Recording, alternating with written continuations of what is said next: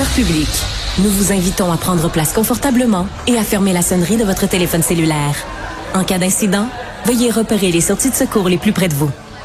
Bon divertissement. Un, deux, un, deux. OK, c'est bon, on peut y aller. Sophie Durocher. Elle met en scène les arts, la culture et la société pour vous offrir la meilleure représentation radio. Sophie Durocher. Tout un spectacle radiophonique. Bonjour tout le monde, j'espère que vous allez bien. Aujourd'hui, on est le 1er décembre, mais le 6 décembre, vous le savez, chaque année, on se remémore les événements tragiques du 6 décembre 1989. 14 femmes qui avaient perdu la vie de façon euh, absolument euh, horrible et épouvantable à l'école polytechnique de Montréal. Ben justement, en ce moment, au théâtre du Nouveau Monde, il y a une pièce de théâtre qui est un théâtre documentaire qui brasse la cage. Ça s'intitule Le projet Polytechnique et la co-idéatrice et interprète de cette pièce-là, c'est Marie-Joanne Boucher, que vous connaissez bien sûr comme comédienne, mais on peut vraiment l'appeler aujourd'hui euh, multitalentueuse. Elle est avec nous aujourd'hui. Bonjour Marie-Joanne. Bonjour. Le 6 décembre, c'est toujours un souvenir euh, douloureux et pour ceux qui étaient là en 1989, même pour les plus jeunes, parce que c'est une journée par année où on parle de féminicide, où on parle de droits des femmes. Vous, votre expérience par rapport au 6 décembre, c'est important de nous expliquer c'est quoi?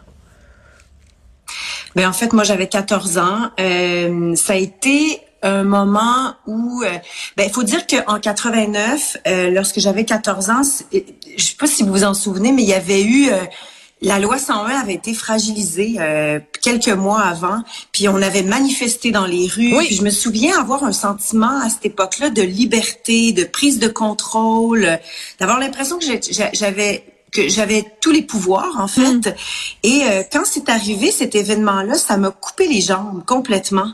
Et je me suis mise à avoir peur. Euh, ça m'a pas accablé, ça a pas fait de moi quelqu'un qui était incapable d'agir, mais ça ça a fait en sorte que j'ai perdu une certaine naïveté. Je comprends. Euh, voilà. Voilà. Alors donc vous, vous aviez 14 ans, moi j'en avais un, un tout petit peu plus, Marie-Joanne, mais on est en gros, on, peu importe, on est en gros de la même euh, génération.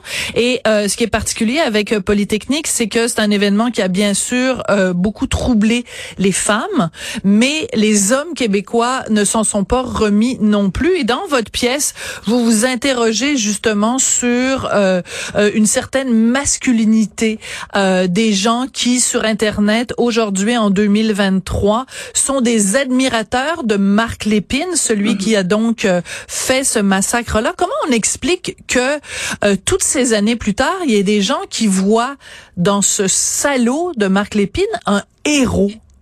On explique ça comment? Ben, c'est, en fait, c'est pour ça que, que je suis embarquée dans cette aventure qui est tout de même, faut, faut pas l'oublier, euh, assez chaotique, là, dans le sens Oui. que un, cinq ans de recherche dans ces sujets-là, je vous dirais que euh, si j'avais perdu une naïveté à 14 ans, euh, j'ai perdu une certaine... euh, Oui. J'y ai laissé quand même une...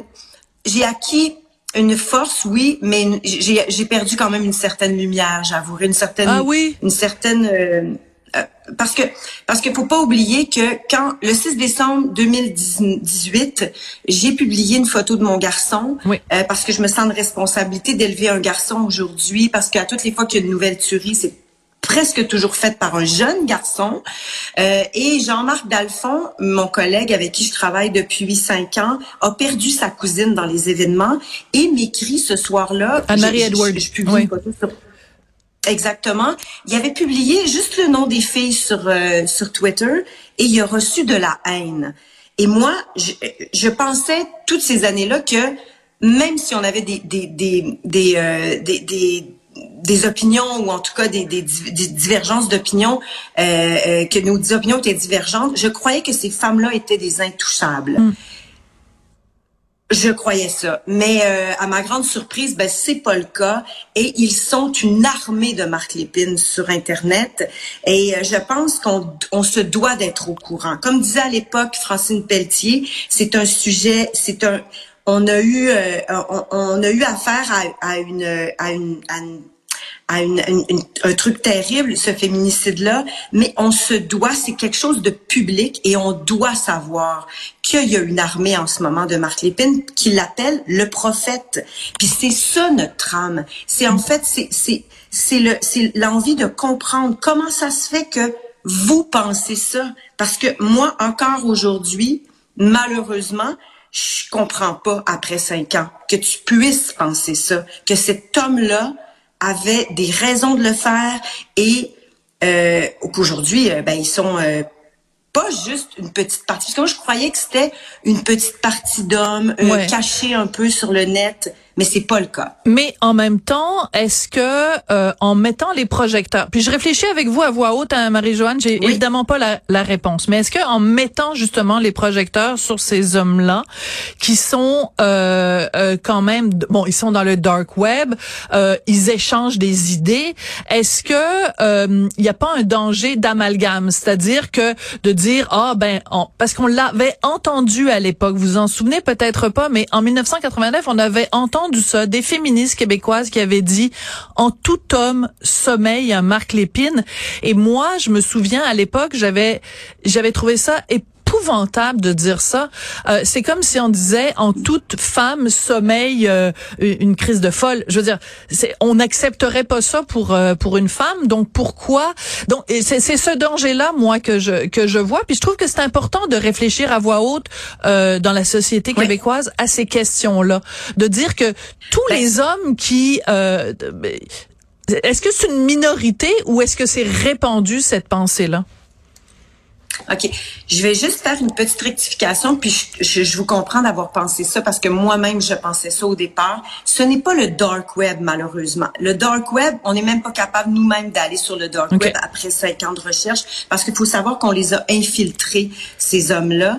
C'est quand même une, une, une c'est très accessible. Okay. C'est plus accessible que, que l'on pense. C'est sûr qu'il faut y aller dans ces groupes-là, il faut être accepté, mais il s'agit d'écrire une lettre Je comprends. un peu anti-féministe mais non, non, je comprends, je comprends tout à fait. J'aurais pas dû dire le dark web, mais c'est c'est sur le web. Mais on trouve toutes sortes, de, on trouve toutes sortes de gens avec des perversions. Tu sais, on peut trouver euh, sur le web des gens qui aiment ça, faire l'amour avec des animaux. Je veux dire, on peut trouver toutes sortes d'affaires, mais ça veut pas dire que moi je m'inquiète euh, que au coin de la rue, euh, en tout homme euh, québécois sommeille quelqu'un qui aime ça faire l'amour avec des animaux. Vous comprenez ce que je veux dire? C'est. Oui, je comprends.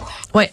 Mais mais je comprends. La seule chose, c'est que il faut savoir qu'on est dans, quand même encore dans une société où est-ce que les femmes, malgré le fait qu'on on prend de plus en plus notre place, qu'on a de plus en plus de liberté de parole, il y a quand même encore beaucoup de chemin à faire. Oui. Et nous, en, avec la recherche qu'on a fait, c'est que c'est parce que on le sait pas toujours, mais par exemple, Alexandre Bissonnette se, euh, vénérait un incel.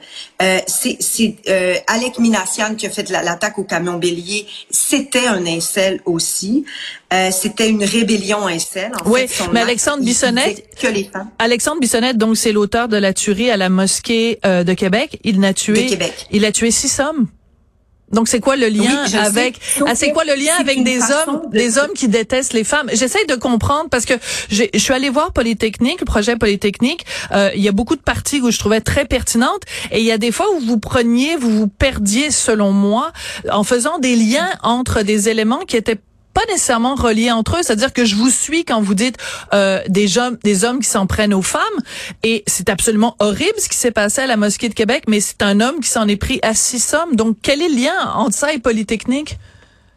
Ben en fait, ben, là je vais répondre à cette question-là, puis après ça je reviendrai à l'autre question qui est vraiment intéressante pour moi. Oui, oui, oui. Euh, pour, ce qui est d'Alexandre Bissonnette, c'est tout l'accès aux armes à feu parce que Polytechnique ne va pas sans le contrôle des armes à feu parce que dès le 7 décembre, on a commencé une, ils ont, elles ont commencé parce que ce sont des femmes, euh, mm-hmm. des ingénieurs qui font ça bénévolement d'ailleurs, euh, qui se battent contre les, les pro-guns au Canada et comme disait euh, euh, euh, Nathalie Provost, qui est, qui est, la porte-parole de cette, de cette, de Police se souvient, qui, qui se bat pour le contrôle des armes, c'est une tragédie grecque toute cette affaire-là parce que il se passe beaucoup de choses au Canada, au Québec.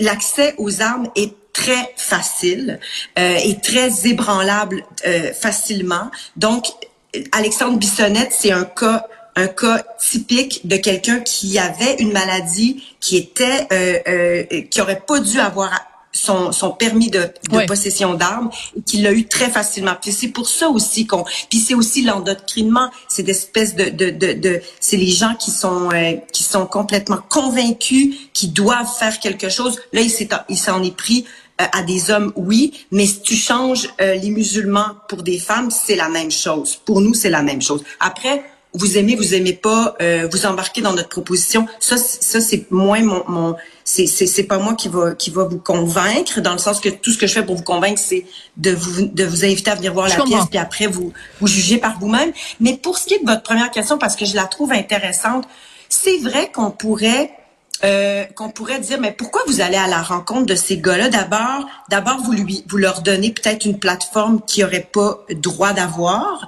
Euh, ben moi, je crois que que ah, ben, c'est sûr que moi j'ai un côté hyper naïf là, mais je le crois encore que c'est qu'il faut aller à la rencontre parce qu'on l'a jamais fait. Puis je pense que le fait de cacher ces gars-là, on l'a essayé puis ça fonctionne pas parce que plus ça va, c'est exponentiel. Ils sont de plus en plus convaincus qu'on n'a pas notre place. Puis on le voyait encore, puis là, ça donne que c'est sorti il y a deux semaines, mais toute la masculinité, le, le, les l'antiféminisme, les, les, les, jeunes hommes qui sont convaincus que les âmes, les femmes n'ont pas leur place et qui on devrait que notre place est dans une cuisine. Il y en a de plus en, plus. plus, en plus. Puis le langage incel a percolé dans le mainstream, puis c'est pas des blagues. OK. Euh, il nous reste malheureusement très peu de temps, mais je veux quand même juste vous dire, euh, Marie-Joanne, moi, ça fait plusieurs années que je fais le métier de femme d'opinion. Euh, les propos les plus haineux, les propos les plus violents, les plus propos les plus menaçants que j'ai reçus sur le web depuis maintenant dix ans venaient de femmes. C'est tout ce que je veux vous dire. Euh, c'est c'est ben, absolument épouvantable. C'est pour ça que je trouve il faut c'est un c'est un dossier qui est, qui est, et, ce dialogue qu'on a aujourd'hui, je trouve qu'il est important parce que je trouve que c'est trop euh, euh, réducteur de dire il y a des méchants garçons qui s'en prennent à des femmes. Euh, il y a aussi des des femmes dégueulasses qui s'en prennent à des femmes. Il y a des femmes qui s'en prennent à des hommes.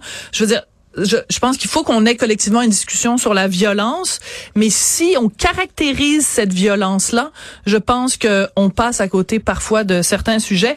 Mais à propos de votre pièce, donc euh, projet Polytechnique, c'est important de mentionner que ça va être euh, en tournée à travers le Québec. Je veux juste être bien sûr de donner euh, les dates.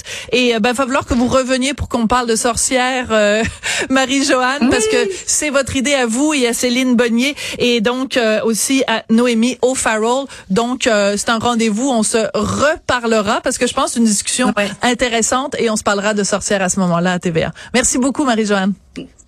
Merci beaucoup.